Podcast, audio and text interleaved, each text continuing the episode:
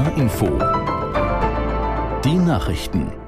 Um 19.30 Uhr mit Martin Seiler. Arabische und andere islamisch geprägte Länder haben Israel auf einer Konferenz in der saudischen Hauptstadt Riyadh scharf kritisiert.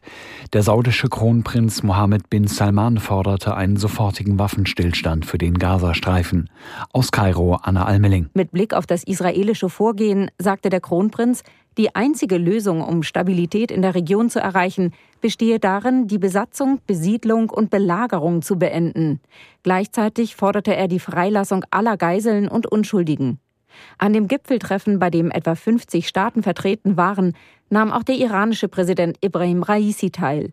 Er forderte die islamischen Staaten auf, ihre politischen und wirtschaftlichen Beziehungen mit Israel abzubrechen.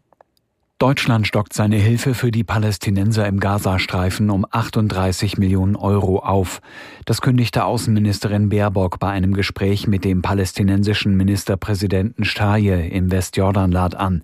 Damit wird die Bundesrepublik in diesem Jahr 160 Millionen Euro für die Autonomiegebiete zur Verfügung stellen. Baerbock sagte, um die Krise zu lösen, müssten die Palästinenser Hoffnung auf eine bessere Zukunft haben. Ein eigener Palästinenserstaat sei auch im Interesse Israels, so die Ministerin. Die frühere linken Politikerin Wagenknecht will nicht Vorsitzende ihrer geplanten eigenen Partei werden. Sie habe nicht den Anspruch, jetzt alles in dieser Partei zu machen und zu richten, sagte Wagenknecht der ARD. Sie gehe davon aus, dass jemand anderes den Parteivorsitz übernehmen werde. Wagenknecht und neun weitere Abgeordnete hatten vor etwa zwei Wochen ihren Austritt aus der Partei Die Linke erklärt.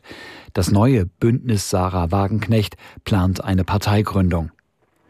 Am polnischen Unabhängigkeitstag sind rund 40.000 Menschen durch die Hauptstadt Warschau gezogen. Nach Angaben des Bürgermeisters blieb der Marsch weitgehend friedlich. Aus Warschau Sabine Mattei. Wie in den vergangenen Jahren trugen die Teilnehmer des sogenannten Unabhängigkeitsmarsches Fackeln, sie schwenkten rot-weiße Fahnen und sangen die polnische Nationalhymne. Doch auch Plakate mit rassistischen Parolen und Flaggen der rechtsextremen Organisation Nationalradikales Lager waren wieder zu sehen, ebenso das Keltenkreuz, ein in Deutschland verbotenes Nazisymbol. Ein Wagen der Veranstalter zog Flaggen der EU und der LGBT-Bewegung durch den Schmutz der Straßen. Das waren die Nachrichten.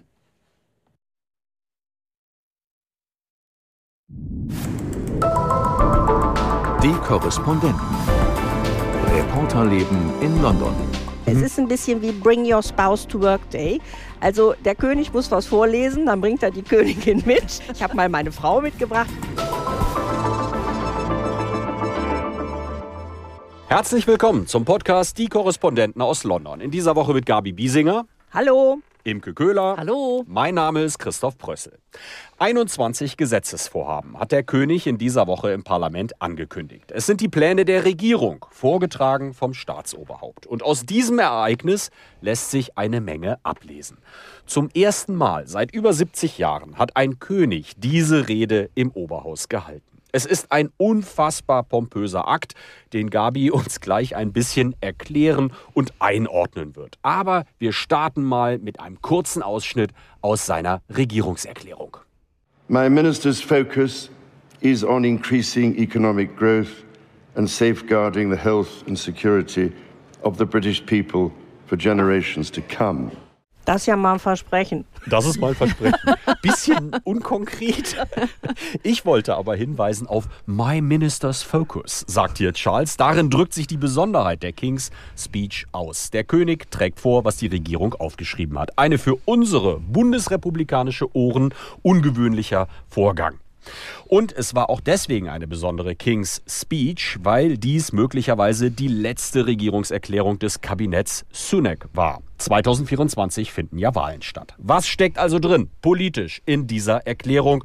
Auch das wollen wir einordnen. Wir müssen reden. Imke, dein Eindruck, hat der König einen guten Job gemacht? Ja, hat er. Er ist ja auch sehr, sehr lange auf diesen Moment